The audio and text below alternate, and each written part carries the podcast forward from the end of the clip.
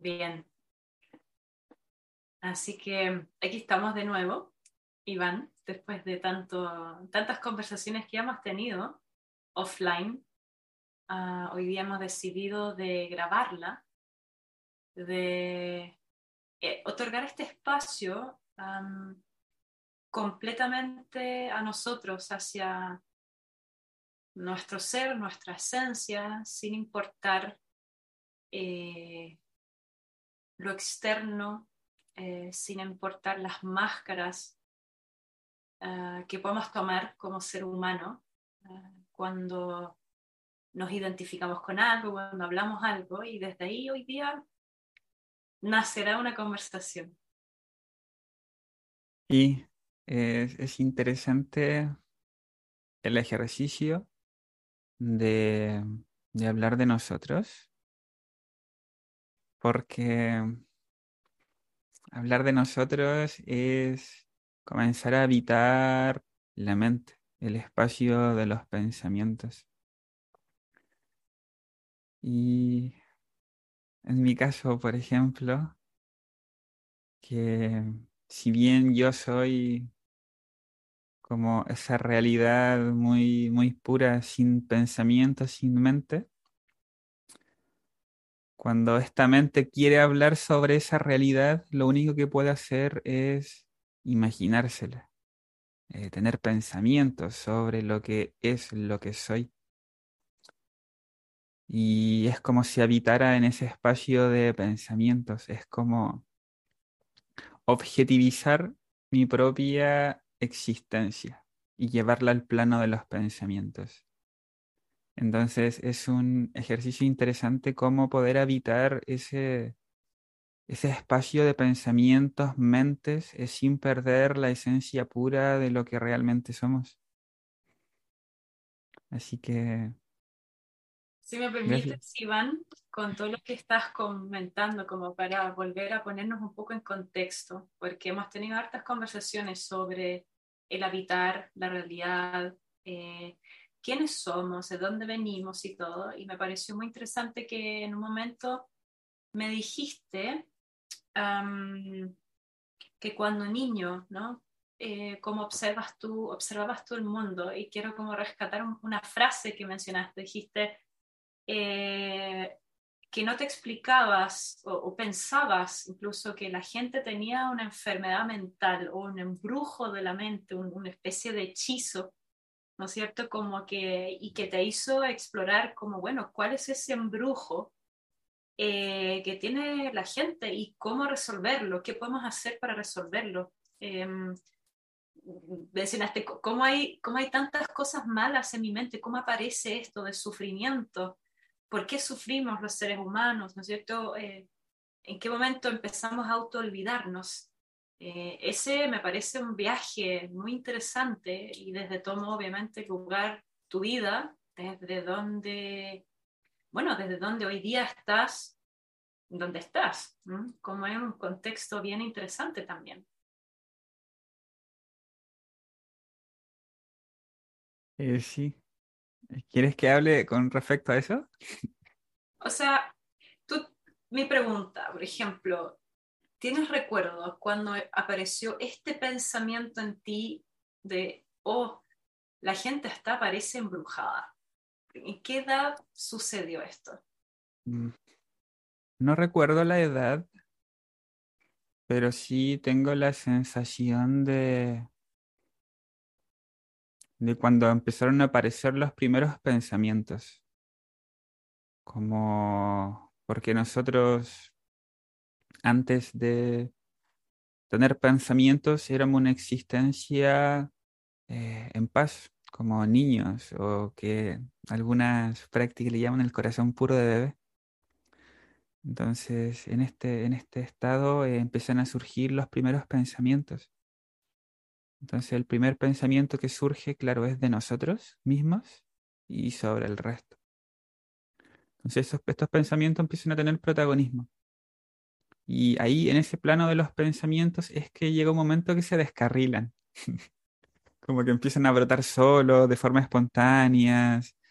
Eh, a veces nos creamos, por ejemplo, personajes y este personaje mental empieza a hablar con otro y a veces pelean o a veces se aman, entonces como y uno como mero presenciador de este descarrilamiento mental, que es el flujo de los pensamientos, era lo que yo llamaba como este, este, este hechizo, que era como una enfermedad eh, mental, que era como una especie de imaginación colectiva también de lo que significa, o estos acuerdos consensualizados de los establecimientos de la realidad y los parámetros para mm, tener un acuerdo común, claro, que no tenían una base sólida, que no estaban muy relacionados con realmente el verdadero significado de lo que es la vida, la existencia. Y este engaño, este autoengaño, este auto eh, hechizo, le llamaba yo hechizo, recuerdo, porque era como en contra de nuestro propio ser. Era como un algo agregado, como que no era a voluntad propia. No sé si te ha pasado que antes, quizás cuando eras más pequeño o algo, eh, sin tú quererlo, eh, pensabas algo negativo, así como algo, y salías solo y tú solo eras la presenciadora de aquella manifestación que estaba surgiendo. Entonces era como, ¿quién te llamó a ti pensamiento? ¿Por qué viniste y apareciste en forma de pensamiento negativo, trayendo todos estos movimientos y manifestaciones y tomando el dirección de mi vida? ¿Quién eres tú? ¿Por qué haces esto? Como, ¿Qué es lo que sucede? ¿Qué tipo de experiencia puedes tener con ese tipo de experiencias? Sí, o sea, yo recuerdo también cuando, cuando niña tuve, eh, no sé si lo, lo asocié a un hechizo, me, me encanta la, la palabra eh, hechizo, siento que hoy día de, lo que logramos comprender desde los estudios de autoconocimiento y desde la conciencia, ¿no? Como que explican mucho esto. Em, sí observo en mi infancia que he tenido situaciones de, o sea, por ejemplo, me recuerdo los 10 años, estaba en la noche en cama y pasaba el día en mi mente y lo hacía muy conscientemente, como iba deteniéndome las cosas que iban pasando, lo que habían pasado en realidad, y empecé yo a juzgarme. Empecé a decir, oh, aquí estuve mal, aquí debería haber reaccionado diferente, aquí debería haber dicho esto, aquí incomodé a otra persona, aquí y empecé a, claro, a auto-observarme, pero desde la razón, desde el razonamiento. Entonces, sí, tengo un recuerdo ahí em, que yo sí he estado muy eh, vigilante, pero con un pensamiento activo, mental, de naturaleza más racional. Sí, también tengo recuerdos de cuando chica que me pasaban cosas, muchas cosas que no me explicaba, que mi mente, mi pensamiento, mi razón no tenían la, bueno, no, tenían la, sabiduría para explicarme que yo veía cosas, la noche veía aparecer cosas que mi mente no me explicaba, incluso, bueno, no existían en este mundo de realidad plano normal, ¿no? Entonces, eh, ¿cómo reaccioné a muy temprana edad ante estas cosas inexplicables? Me cerré, me bloqueé, me bloqueé con miedo. Em, me, creo que me, me armé una, una, especie de cascarón para no eh, sentir, y bueno, desde ahí también tengo recuerdos que a muy temprana edad, obviamente empezó el típico miedo a la oscuridad, pero es porque ahí veía cosas que no me explicaba. Entonces tenía que siempre, um, al levantarme al baño, prender las luces y, y siempre caminar por espacios luminosos, ¿no? Porque podía haber algo a la vuelta de la esquina y, eran este tipo de, de, cosas que surgían o que pasaban que no me explicaba. Entonces, desde la experiencia, desde ahí, tuve, tuve un acercamiento ante lo que era o no era la realidad o cómo era la mente de las personas. Y creo que fui, si lo podemos decir, víctima eh, de lo que se esperaba de mí. Yo creo como muchas otras personas en la vida hoy día, ¿no? Que somos víctimas por ser pasivos, por hacer algo que la sociedad espera de nosotros, incluso una imagen. Y me, vi em, hechizada, en tu palabra, me vi em, enganchada, fijada, apegada a, a, muchas definiciones de mí que venían de mi ser eh, de, mi ser ego, ¿no? Como de, una identificación respecto a algo, que por ejemplo, ya, eh, soy nadadora, entonces soy nadadora y sostuve este soy nadadora, que fueron, yo creo que desde los 8 hasta los 18 años, fueron entrenamientos de alto rendimiento, todos los días en el agua, entonces obviamente fue una época que me, me iba ¿cómo decirlo?, acompañando todos los días. Entonces, obviamente me iba a identificar con la natación, me iba a identificar con ser nadadora, me iba a identificar con etcétera, pero después a los 20 años, de 20 a 30, yo practicaba mucho kung fu, pero aún así en mi ser aparecía la creencia, la identificación mediante recuerdo, ¿no es cierto? Manteniendo activo el hecho de que yo soy nadadora, sí, aunque no nadaba más, pero todavía algo lo, retuvo en mí. Y así me pasaba con muchas, muchas diferentes partes de la vida, hasta que, claro, em, empezó esta, este camino de, de, que, lo veo como una metáfora de cebolla, de irse desplumando, descascarando, en, en, que capa por capa uno va más profundizando hasta ya atravesar desde lo físico, energético, eh, ya lo que llamamos también en cierto estudio el marco referencia, ¿no es cierto?, hasta llegar a conocer a este ser verdadero, la esencia, eh, la conciencia pura. Bueno, ahí obviamente puede tener muchos, muchos nombres, pero habitar ese espacio después fue fundamental porque ahí, a más tardar ahí, logré sentir experimentar que todo lo que estaba viviendo antes era una ilusión, era una mentira, era un algo que mantenía mi yo egoico por, por, querer nutrir a una realidad que en estricto rigor eh, no era. Entonces eso fue un golpe, creo que muy duro, que ah, como mantener esto y mantener aún así la confianza sin estigmarme de que en realidad aquí estoy loca, aquí estoy, ¿no es cierto? aquí, no sé. ¿Te puedo hacer una pregunta? Sí, dale.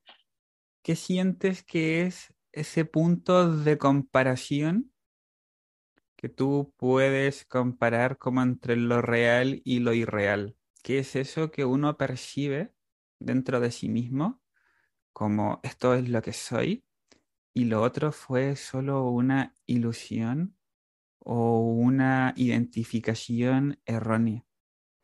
Como puedes hablarnos un poco de esa experiencia que te entrega la sabiduría para poder, de cierta manera, eh, establecerse, como cuáles son quizás las sensaciones, las características, las emociones, las experiencias que pueden cómo hacer ese punto de comparación?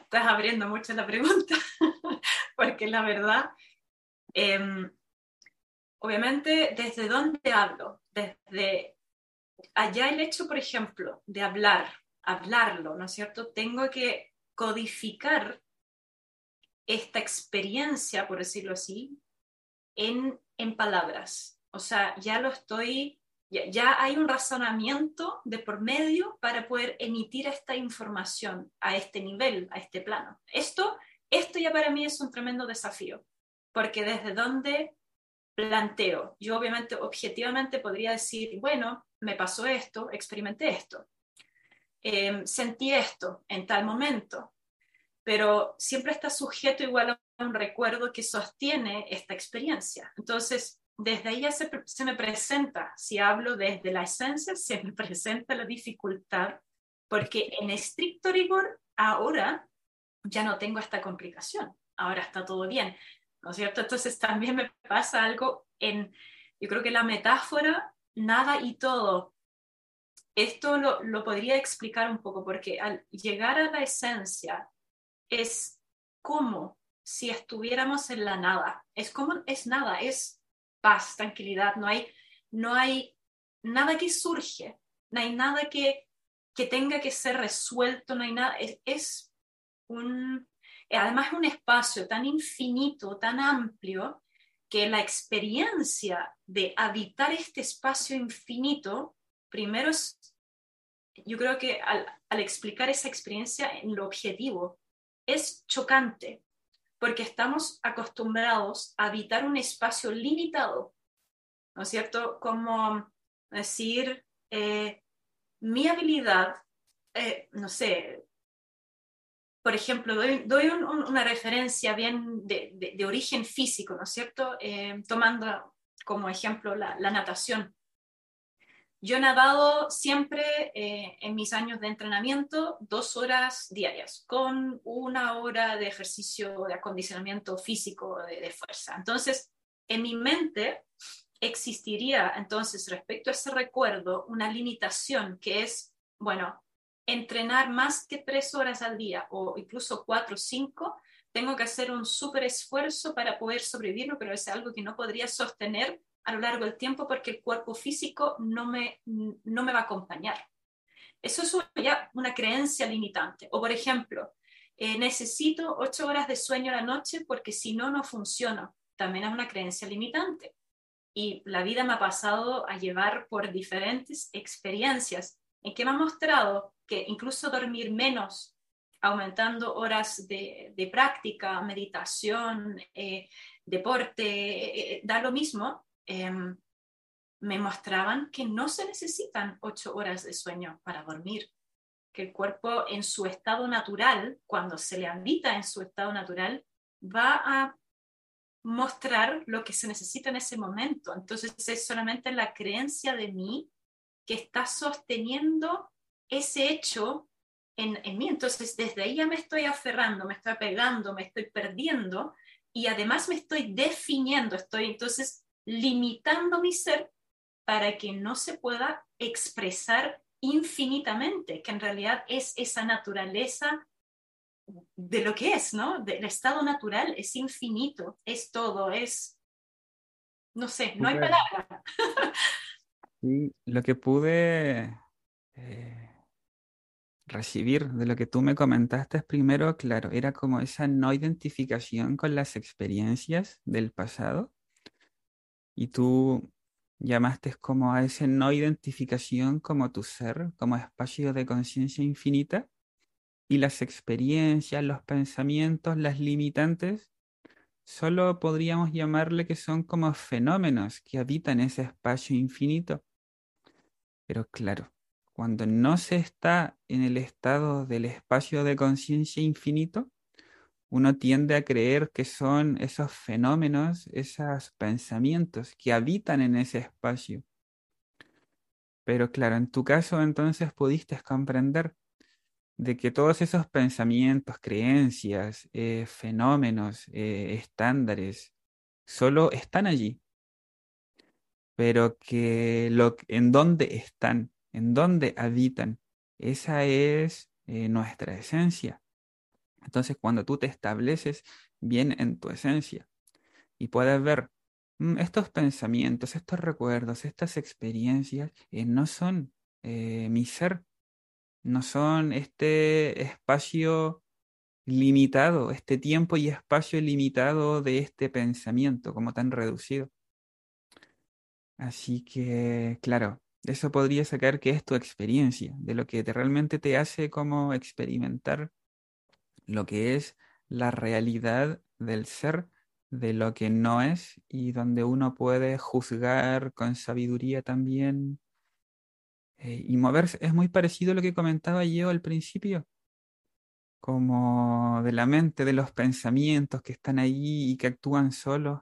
Claro, se podría decir que en tu caso eres la presenciadora de estos movimientos eh, en la mente y más que la actora del movimiento mismo que es producido como en la mente. bueno, ahí tengo mis dudas también, porque la actora del movimiento, em, nosotros tuvimos, ¿no es cierto?, en las clases con el profesor Wei Chifeng, él dijo, eh, la, hace poquito dijo, hay que ser el actor o la actriz, el director y a la vez el observador de la vida. Entonces, eso nos, nos llega a llevar, ¿no es cierto?, a, a, una comprensión de que cuando estamos en esta esencia, no es que no sea nada o que solamente sea esta calma o paz infinita, sino que también habla de su poder de manifestación, de su realidad como, bueno, ahí, las palabras obviamente em, creo que nos encajan en un cierto lenguaje dual que lo hace difícil expresarlo, pero es como ser activo y pasivo a la vez, o sea, es, es ser esencia en acción, pero esencia sería como la parte como que está habitándose en sí, pero a la vez consciente de su acción. Me resuena tener la capacidad de decidir si ser activo o pasivo propio. No solo ser activo de forma automática y pasiva. Eso, eso. Sino que tener la capacidad de escoger, como en la propia mente, qué tipo de acciones o reacciones poder acomodarse con sabiduría a los acontecimientos. Sí, creo que eso, eso es el, el desafío ahí, ¿no? Como porque una vez que se llega a habitar esta esencia, bueno, aparte del entrenamiento que estamos haciendo con el profesor Wei Chifeng, es, es seguirla habitando. Él lo llama estado Mingyue, que en estricto rigor, más que estado Mingyue, es, es el ser, es la esencia. Eh, pero lo que lo hace el estado es que nos olvidamos que somos. Entonces, por eso desde este plano es un estado al cual tenemos que, digamos, mantenerlo en cada momento presente para que, para que se sostenga, pero en estricto rigor, desde la trascendencia de este mundo dual, por decirlo así, y de la realidad física y de todos los marcos ilimitantes que tenemos aquí, es en realidad lo infinito, o sea, no tiene, es, está siempre ahí. Eso es algo que yo recuerdo que tú en otras, otras conversaciones Em, tú hablabas eso, em, yo estaba pasando por un momento súper em, desafiante, difícil, que tenía que, bueno, no tenía nada y tenía que llegar a manifestar y tenía que todo, y, estaba realmente siendo muy, como que quería doler, quería sufrir una parte en mí, pero al otro lado dije, no, no quiero sufrir, no, no hay razón por qué sufrir. Y tú dijiste algo súper lindo, ¿Te acuerdas lo que decías? No me acuerdo lo que dije, pero lo que podría decir en este momento. Dale. Con respecto a eso de mantener el estado, es que, claro, si tomamos como base de que nosotros ya somos ese estado de conciencia puro, completamente puro, feliz, libre de preocupaciones, y que no se pierde, el hecho de querer mantenerlo es que estamos situados fuera de él. Por eso tenemos que hacer esfuerzos para lograrlo, para alcanzarlo. Entonces es como posicionándonos, por así decirlo, como fuera de nosotros mismos. Creo que no es lo que tú querías mencionar, parece. Así que te trato, te devuelvo el hilo de nuevo para que reformules tu idea lo voy a reformular, pero está muy bueno porque sobre eso se construye, ¿no es cierto? El, a lo que en realidad llegabas en, en aquella conversación, que era el, tomar el esfuerzo o la intención de volver a habitarnos como una metáfora de retirar de todos los tentáculos del pulpo, ¿no es cierto? Que, que no estemos fijados, chupados apegados en el exterior, sino que nos volvemos hacia nosotros, en este acto de volvernos hacia nosotros nos damos cuenta que él o la que está acompañando somos nosotros, de nosotros mismos, nos tenemos, no necesitamos a nada externo en estricto rigor, ¿no cierto?, para sostenernos. Primero tenemos que aprender a, a sostenernos nosotros mismos. Y eso fue, en ese momento, fue algo tan, yo recuerdo la sensación, ahora voy a compartir desde esa sensación que sentí en ese momento. Como ahí llegó la pregunta, me acompañaste en mi, en mi, en mi pensamiento, en mi surgimiento, dijiste, pero espérate, detente aquí. ¿Quién está experimentando esto? Bueno, esa es la pregunta que siempre hacemos para volver, ¿no es cierto?, a nosotros mismos. Sí, bueno, entonces, ¿quién te está acompañando siempre? Y eso de solo la palabra acompañar, ¿quién te acompaña siempre en todo? Esté o no esté conscientemente aquí, pero aunque tú estés perdiéndote en el mundo externo afuera y estés aferrado y estés identificándote con millones de cosas en el mundo exterior, creyendo que te manejan la vida, en estricto rigor, pero ¿quién está siempre ahí? Es tu esencia, es tu ser, es tu conciencia pura, pero simplemente pasó que tú olvidaste que ahí está. Entonces tenemos que volver, ¿no cierto?, hacia nosotros y, ah, aquí estás. Entonces eso ya es un, ¡ah! estoy conmigo, estoy acompañada. Claro. Sí, el mayor ejemplo a eso creo que tenía que ver con nuestra experiencia era que uno dice, eh, me siento que nada tiene sentido, siento que estoy como deambulando en la nada, como cayéndome por un precipicio. Mm. Claro, y ahí la pregunta es, pero bueno, ¿quién se está cayendo por ese precipicio? ¿Quién experimenta esa nada?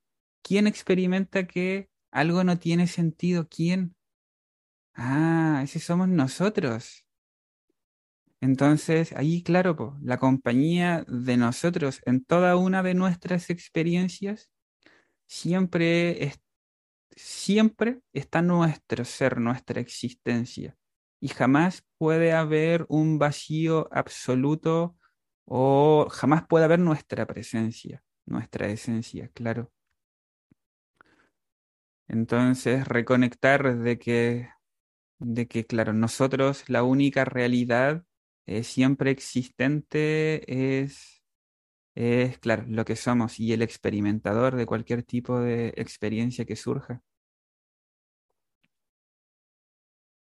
Sí, y, bueno, acá hay un, eso es como, siento que es como parte uno de todas estas experiencias, ¿no? Como de darnos cuenta de ese hechizo que tú nombrabas eh, cuando niño, porque em, esto obviamente nos lleva a plantear qué somos en realidad, ¿no es cierto? Y, incluso nos atraviesa de esta existencia ilusoria individual.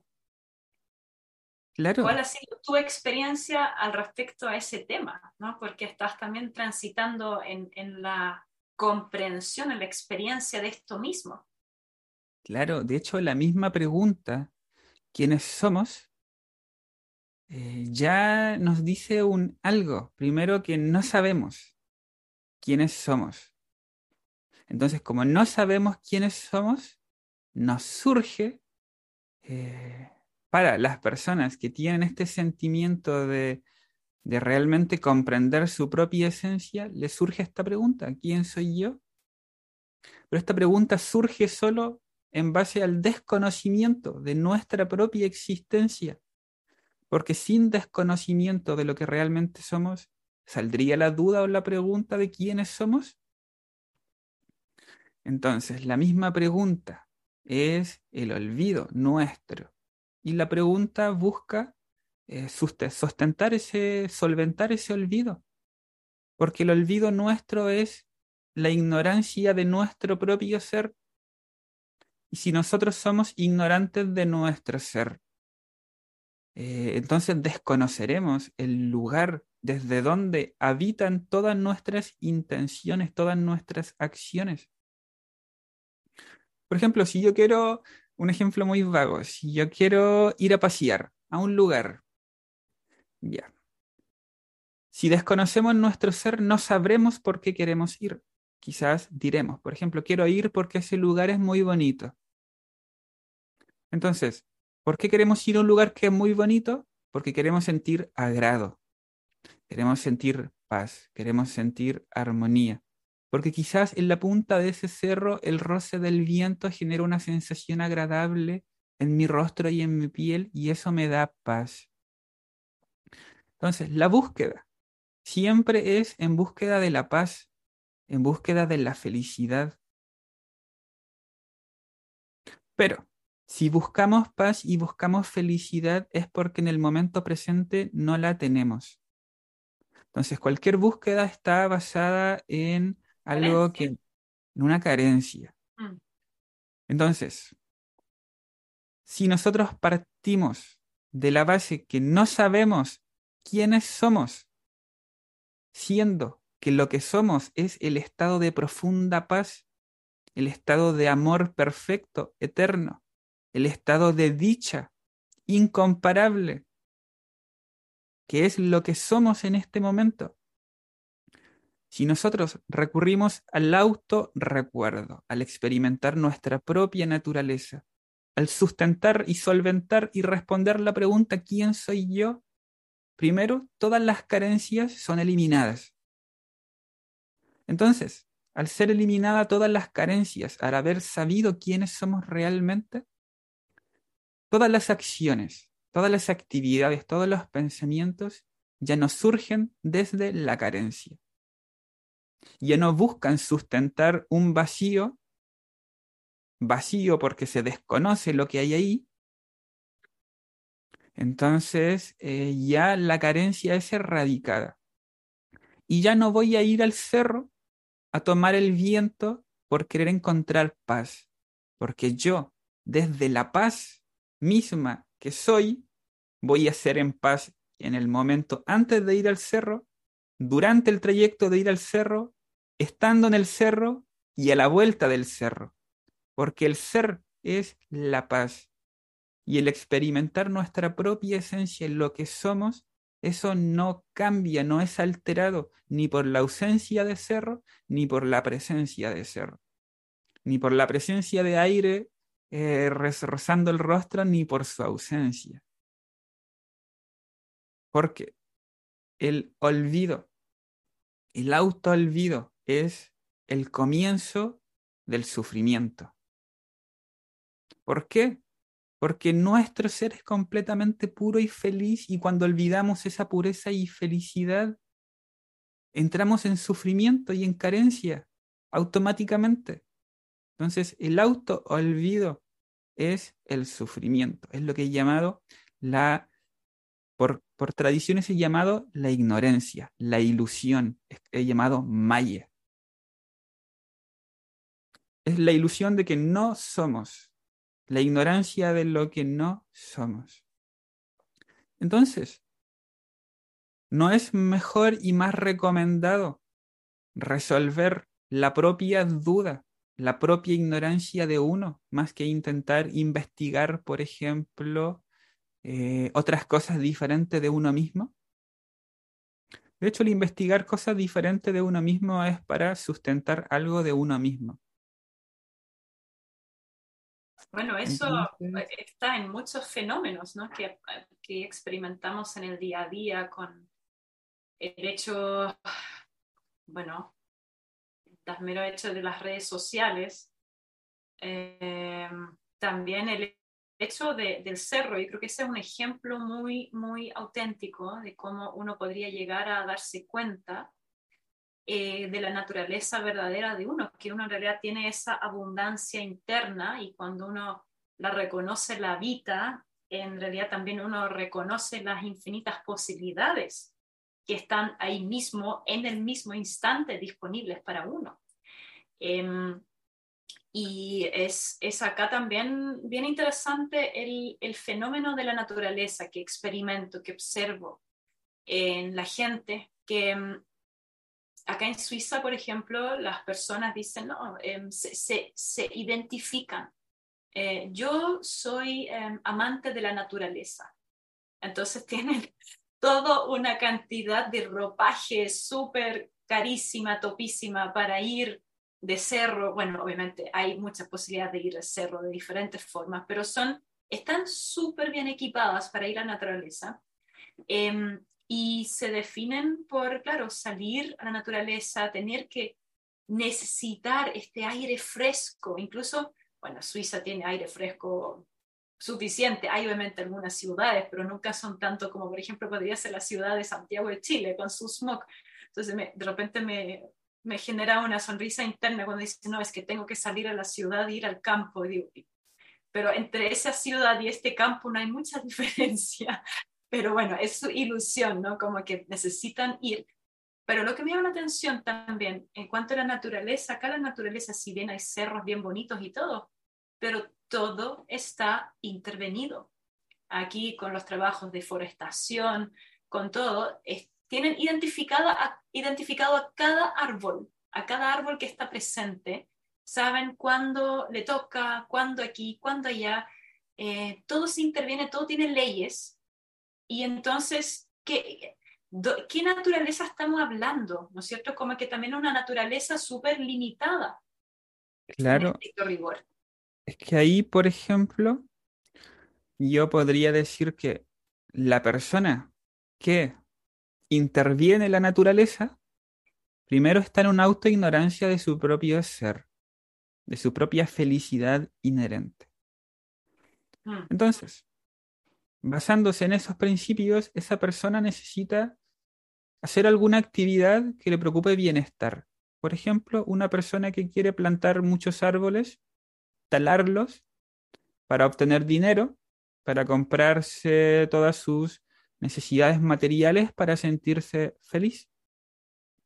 Entonces, su actuar basado en la ignorancia de su ser modifica el mundo para llenar ese vacío su propio provecho y como no conoce que su esencia es completamente unidad con toda la existencia, con todos los seres, en completo amor y armonía, al desconocer esa realidad, de esencia que somos puede destruir sin considerar lo que real, porque lo está haciendo desde una autoignorancia. Entonces, claro, el mundo es intervenido basado en la autoignorancia de nuestro ser. Y la ignorancia de nuestro ser crea muchas necesidades, muchos vacíos, muchos huecos que tienen que ser llenados y el materialismo la felicidad que se alcanza a través del materialismo el que ha estado, por así decirlo, eh, cambiando este mundo natural basándose en los deseos egoístas del autoolvido. Oye, Iván, ¿y cómo explicarías tú, eh, con otras palabras, la, palabra ignorancia? Porque sabemos que la palabra ignorancia se, ocupa incluso muy, em, bueno, científico. ¿Despectivamente?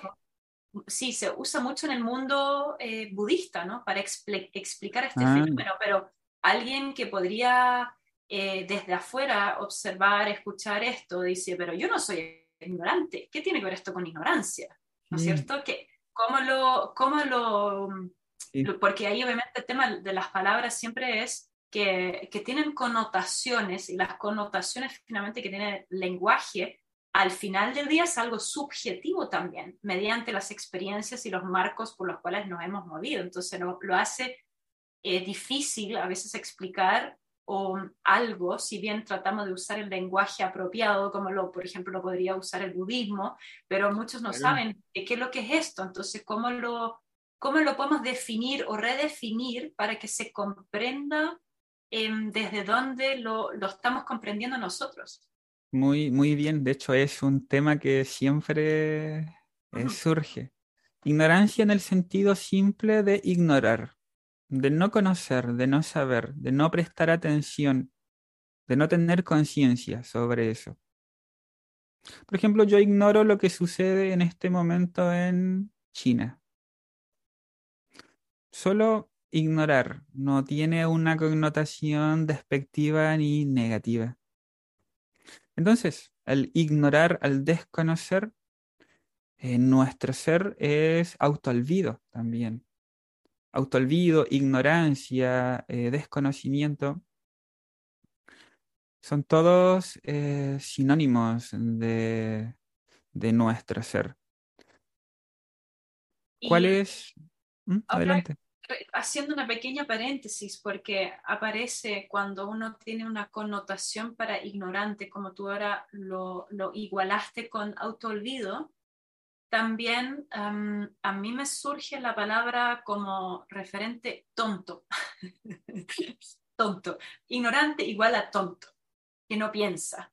Pero en estricto rigor, bueno, el ser humano que podría ser entonces ignorante, sin denombrarlo de tonto, sin denombrarlo de, ¿no es cierto?, de una separación como diciendo, ah, pero yo sí estoy despierto, yo sí sé, ¿no es cierto?, porque también eso puede levantar incluso un, un ego en nosotros que se identifica como una, que hace otra separación eh, con uno y el otro ser humano, como diciendo yo soy ah, la, que, la que reconoce, la que sabe, la que se recuerda y este ser es un ignorante. ¿Cómo, cómo em, plantearnos ¿no? desde, desde el lenguaje que no se genere entonces esta automática casi separación.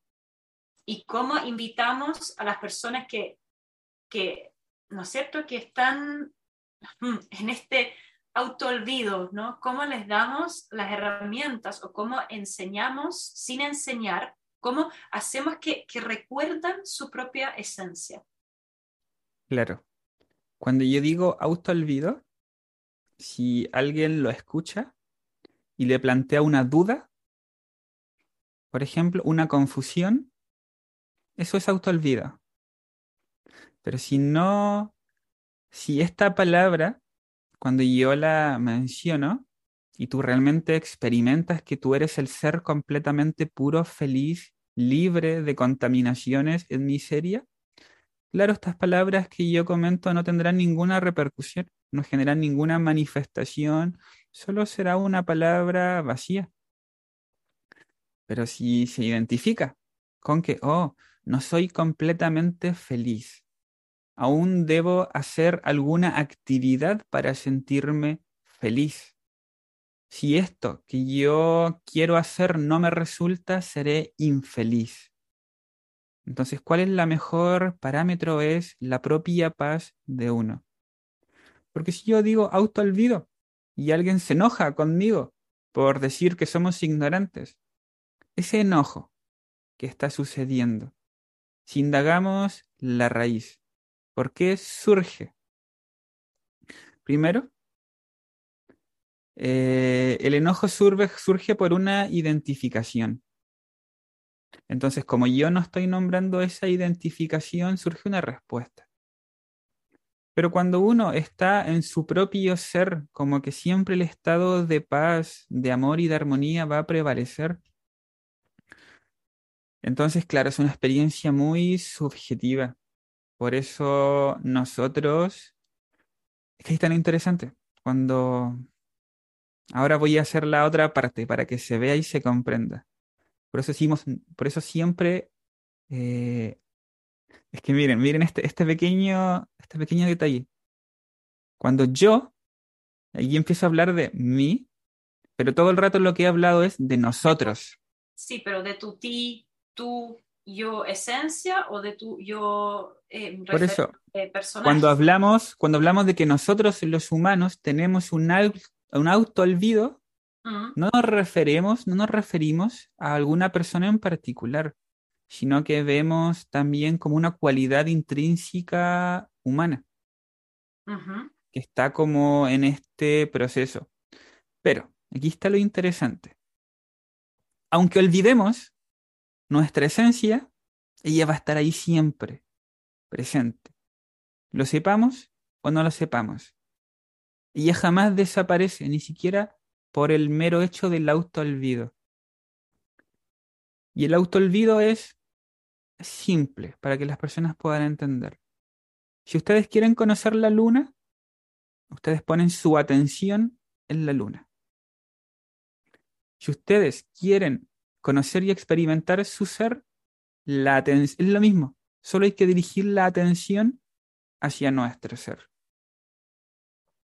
Entonces ahí surge la pregunta, ¿cómo sabemos que estamos actuando desde ser o siendo desde ser? ¿No? ¿Cómo podemos tener esta, eh, es, es como una certeza, ¿cierto? Certeza, como ahora estoy en mi esencia, ahora es mi esencia que está actuando. Y ahí esto lo planteo desde la pregunta que surge porque hay muchas personas que a lo mejor no conscientemente se den cuenta de sí mismos, estén habitando ese espacio, pero aún así sus vidas los lleva por, por caminos increíbles y eso es porque han seguido su guata, su intuición, ¿no es cierto? Su intuición les, les, hace la cosquilla y tienen una certeza de que no, esto no me, no me tinca.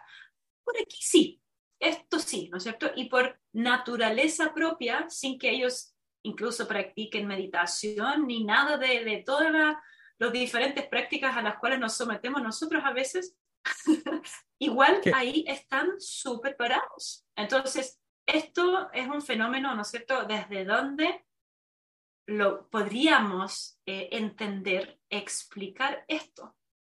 Es que justamente esa esa naturaleza intrínseca del humano es su ser completamente puro, que no es ganado haciendo ninguna actividad. No, no es algo que sea nuevo, no es algo sobrehumano, de hecho es lo más común y lo más ordinario dentro de un ser, que es la base misma de su existencia. Entonces, todos somos y todos nos movemos desde allí. Ahora bien, ¿qué es este autoolvido? Si nosotros conociéramos completamente la existencia pura de nuestro ser, sabremos que es unidad, por ejemplo. Entonces, en esa unidad, eh, nuestro accionar estaría basado en el bien común, por ejemplo. Ahí tú ya tienes también el conocimiento de esta teoría del Dao De, que está basada en estas leyes de nuestro ser. Si quieres compartirnos. O sea, el Dao De, ahí, ahí, vamos a hacer una, una, paréntesis, ¿no es cierto?, desde el taoísmo, que es em, un código, por decirlo así, que, que bueno, que, que, que, se vive en el Sinen Chikung. Tenemos que ahí también explicar qué es el Sinen Chikung, que es dale tú, un, a hacer un, paréntesis. Si yo a una persona le digo, eh, tú tienes que hacer el bien, si le estoy dándole un mecanismo de actuar, quiere decir que esa persona, por esencia propia, no sabe cuál es la mejor forma de actuar. ¿Y por qué no sabe la mejor forma de actuar y uno tiene que decirle o tiene que alguien decirle cómo tiene que actuar? El único mecanismo que es ahí es el autoolvido. Como se olvida de su propio ser, de su propia existencia, del significado de su propia vida, no sabe qué hacer, no sabe cómo moverse, no sabe cómo obtener la felicidad. Está perdida de sí misma. Entonces, muchos maestros, eh, para esas personas que te recurren, que tienen, están en este estado de auto olvido, necesitan reglas morales. Que esas reglas morales son construidas por los sabios basado en la propia experiencia de la unidad. Entonces, yo no saco nada con decirle a una persona, mira, lo que tú tienes que hacer es actuar en beneficio de todas las personas porque somos uno. Si yo le instauro esta idea, este pensamiento, la persona lo va a hacer. Pero no es mejor o más recomendado decirle a la persona, bueno, investiga. ¿Quién eres tú? ¿Eres realmente un ser separado? ¿Qué es esta confusión de no saber qué hacer y cómo actuar? ¿A qué se debe? Ah, ahora tenemos pistas, se debe a que no conozco mi verdadera esencia que es unidad con toda la vida, que es completamente felicidad. Entonces, por más que nosotros los estemos hablando en este podcast, en este audio, sí es importante con esto primero que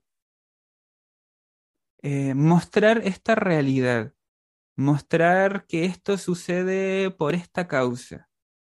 Entonces, si se quiere aprender y profundizar, hay que investigar, hay que empezar a, buscarse a uno mismo y quizás puede ocupar a otras personas que han eh, manifestado, que han descubierto su verdadera esencia, su verdadera naturaleza.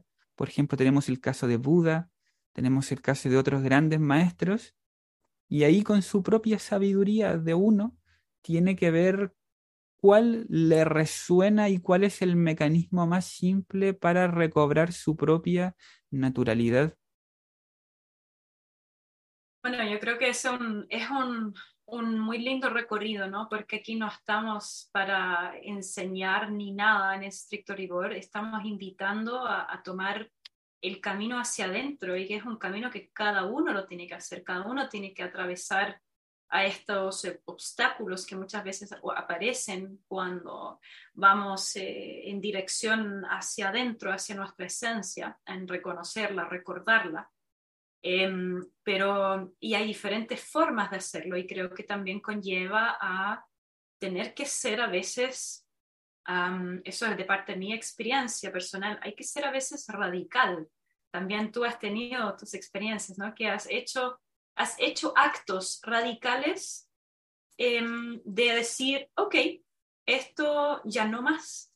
¿Cuál ha sido, por ejemplo, uno de, no sé, en ese camino hacia adentro, hacia, hacia, esa exploración, desde tu experiencia, desde algo concreto que has hecho en la vida, cuál ha sido uno de estas cosas eh, que te ha llevado a decir de la noche a la mañana, esto ya no, ¿Por qué? ¿Y cómo te surgió? Creo que esa primera experiencia que comentaba al principio, que es, ¿por qué aparece un pensamiento de forma automática sin que yo lo llame y yo estoy peleando con este pensamiento? Eso fue para mí un gran cambio. Es como, ¿y estos pensamientos guían mi vida y mi accionar? Si son negativos, ¿yo voy a actuar de forma negativa? No, esto no es posible. ¿Cómo? Yo no quiero vivir de esta forma. ¿Qué pasa aquí? Qué chico tan inocente con estos pensamientos tan trascendentes. Y son pensamientos, no sé, como, no sé, uno a veces no se pilla peleando a sí mismo, así como... Pero igual experimentaste después, ¿no? Como igual el, el, el, ego, experimentaste el yo, experimentaste el deseo. Es que, es que ahí está el tema. por esos caminos también. Es que ahí está el tema. Cuando uno no se conoce a sí mismo, eh, es la ignorancia, la de uno mismo, la que motiva nuestro accionar y nuestra acción. Entonces, claro, surgen todo tipo de acciones eh, basadas en, en, nosotros o en la verdadera naturaleza. O sea, con otras palabras, desde la experiencia pasaste por sufrimientos concretos de cuáles habrán sido desde dónde, sin explicar el fenómeno de lo que pasa, que, por, por, qué desafíos pasaste en la vida, en lo concreto. Sí, es que creo que los, los fenómenos no son tan importantes como la causa, porque la radical la causa no hay fenómenos. Entonces, si realmente se quieren erradicar los fenómenos, hay que ir a la causa, porque si me pongo a hablar de los fenómenos, y no, si yo no voy a la causa en este momento, no voy a dejar de producir esos fenómenos que son, por llamarle de alguna forma, errores. No errores, pero su base es no las leyes, por llamarle leyes, o la naturalidad del ser que somos en esencia completamente pura. O sea, en palabras, porque hay que, hay que, hay que comprender que nosotros hablamos un lenguaje súper mm, eh, con cierto marco que ya nos comprendemos, pero alguien que podría desde afuera escucharnos va, va a pensar, pero Iván, em, tú nunca experimentaste, por ejemplo, el deseo sexual. Eh, por, ¿qué, camino ha tomado eso? Entonces, de repente hablar de los fenómenos como tal y cómo uno lo ha resuelto, tú ya dijiste, mediante eh, ir a la causa. Bueno, ¿cómo respecto, por ejemplo, a ese tema, has ido a la causa, has llegado a la causa del fenómeno del deseo sexual. Por lo mismo, a través de los fenómenos y de la experiencia de los fenómenos, por ejemplo, el aspecto sexual, el resultado de querer obtener felicidad, obtener paz a través de ese fenómeno externo, eh, no es tan saludable. ¿No es tan saludable en qué sentido? En el sentido de que nos estamos moviendo desde una carencia, desde una necesidad de no reconocer nuestro ser. Entonces, el fenómeno en sí de la sexualidad o cualquier acto no es el problema, no es el obstáculo, es el autoolvido. Porque sabiendo quiénes somos realmente, se encara de forma natural, armoniosa, pura y en amor el mismo acto. Entonces, el acto, el fenómeno no es importante. Lo importante es realmente reconocer eh, lo que somos, nuestra esencia. Porque yo, sinceramente, si tú me preguntas antes de reconocer, de tener atisbos, de saber que yo era completamente puro, sin necesidades, o tener esta comprensión, esta idea, este, esta convicción interior, eh, la mayoría de mis actos fueron motivados por un desconocimiento y un ignorar y, solo por la necesidad y la carencia de sustentar y, y, por el, y por el motivo y por el estandarte del amor, de la paz y de la felicidad.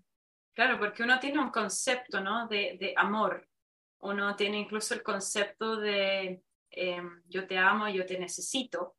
Eh, uno tiene un concepto de, de, todos estos placeres que son percibidas por las puertas sensoriales, ¿no es cierto?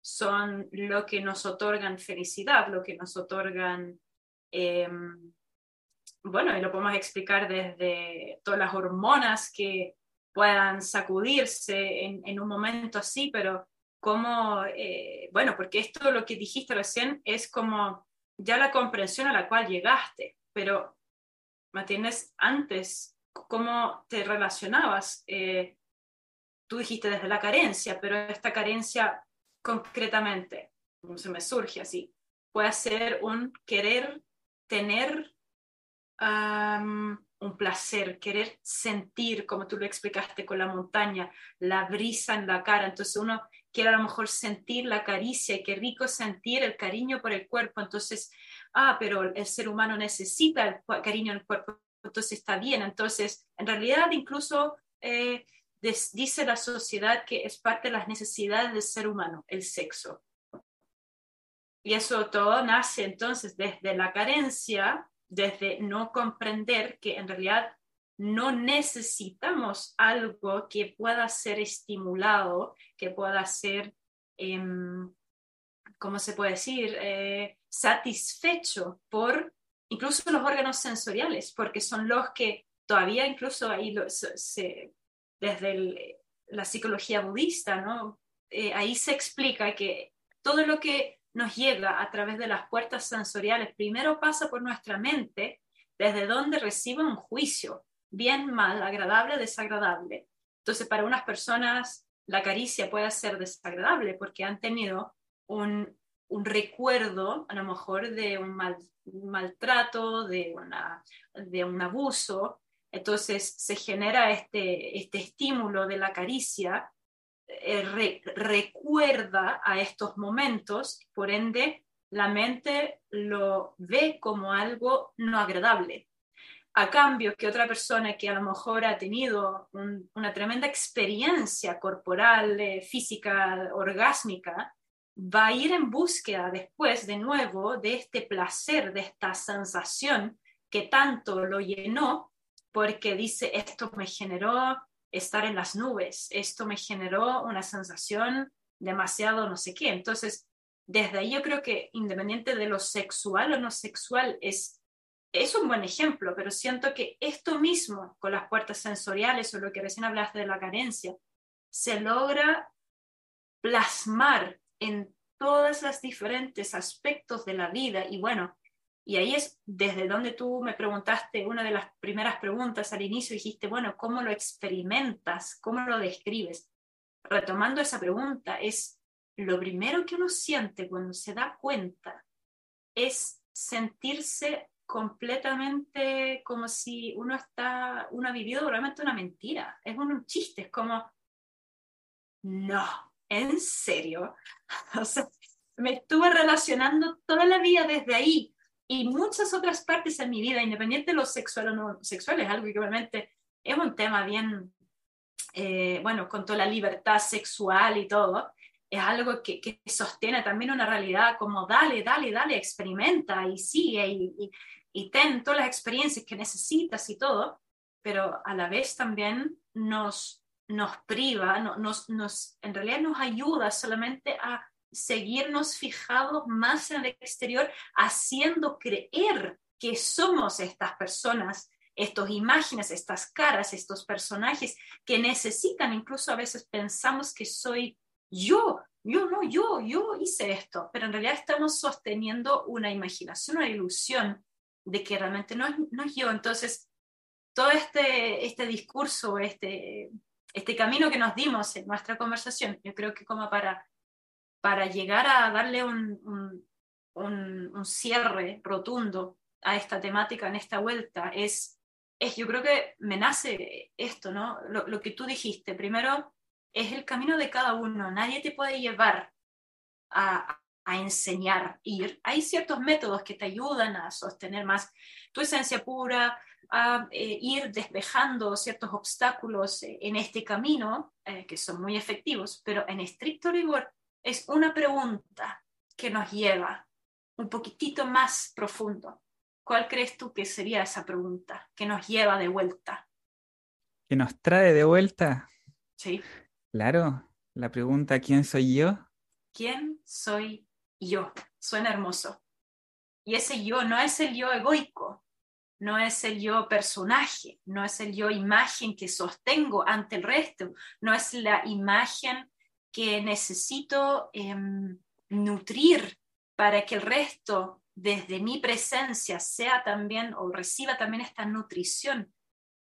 Yo no tengo que nutrir, hacer, responder nada. Solo tengo que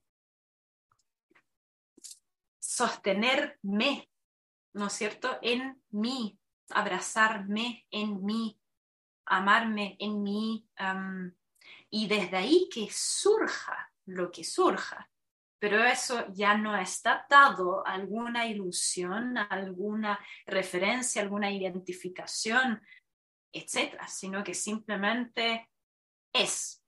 Claro. Y entonces después fue, porque ya no sigue siendo, ¿no es cierto? Porque nuestro personaje es lo que sostiene en realidad una, una línea de tiempo, sostiene una personalidad, pero nuestro ser no sostiene en el tiempo una, una identidad. Es, es simplemente. Claro, súper.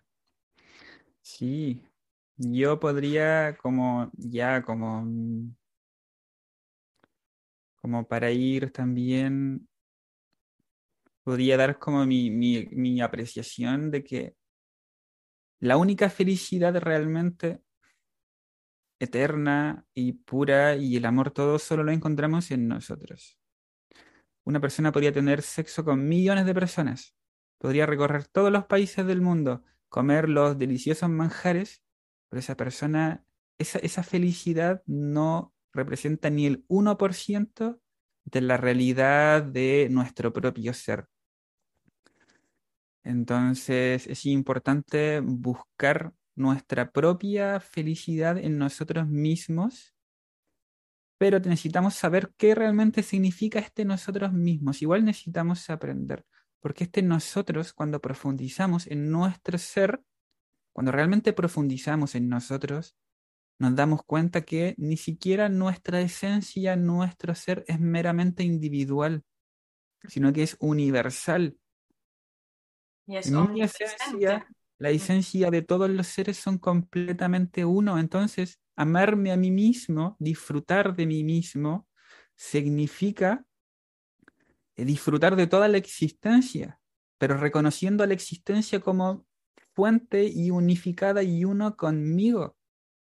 Por eso yo comparto esto para que no sientan que el camino hacia uno es excluyente o es Mm. separado o es meramente individual. Porque incluso el sentido de individualidad, cuando uno profundiza en su ser, va más allá del sentido de individualidad y es experimentado como totalidad. Es por eso que uno puede disfrutar en antes de ir al cerro, en el camino al cerro y con el cerro mismo y con el viento y después del viento. Para dejar una idea más clara, por ejemplo, de lo que significa verdadera felicidad. Tomando el ejemplo que nos dio Ayla, si una persona es amante de la naturaleza, eso está súper bien. Pero esa persona antes de ser amante de la naturaleza debe ser amante de sí misma. ¿Por qué? Si a esa persona yo la encierro en una... Me voy a poner mi propio ejemplo. Si yo fuera amante de la naturaleza y me encerraran en una casa, por ejemplo, eh, con comida, con todo, y no puedo salir durante cinco años, yo estaría sufriendo cinco años en ese lugar, porque soy amante de la naturaleza. Entonces, como estoy privado de esa naturaleza, estoy sufriendo, me siento mal, eh, ¿qué estoy haciendo acá? Por favor, necesito naturaleza, naturaleza, porque me hago, por así decirlo, eh, dependiente del estímulo externo para ser feliz. Entonces, como no soy amante de mí mismo, yo no soy feliz conmigo mismo y necesito una acción, una actividad para que esa actividad, como decía Ayla, a través de los cinco sentidos de los órganos sensoriales, me entregue ese tan anhelado placer, paz y amor que quiero experimentar. A diferencia de que si uno va hacia su ser, con, conoce su ser, se experimenta y ese ser es felicidad, si a ese, ser lo encierran cinco años en una casa, los cinco años va a ser felicidad y paz plena y va a disfrutar los mejores cinco años de encierro consigo mismo, experimentándose, y cuando salga, no va a echar de menos estar allí y va a experimentarse la naturaleza porque el ser mismo es la base, es la fuente, es irrompible. Solo cuando hay autoolvido es que necesitamos sustentar y aparecen los deseos y aparece llenar ese vacío nuestro. Entonces, esa es la diferencia, como que podría decir como radical. Una persona que se ama a sí misma, que se conoce a sí misma, que comprende su propio sentido, eh, podrá experimentar realmente esa paz y ese amor incondicionado y lo va a poder expresar en cualquier situación, en cualquier cosa y, y, lo que va a compartir van a ser desde ese lugar y con su relación de pareja va a ser desde ese lugar y relacionarse con otras personas y, y esa es como la diferencia un poco entre cualquier sensación experimentado de felicidad fuera y lo que es nacido desde el interior. Lo desde el interior no tiene conflicto con lo de afuera, como que lo de afuera va a ser experimentado con, con el mismo sentimiento interior.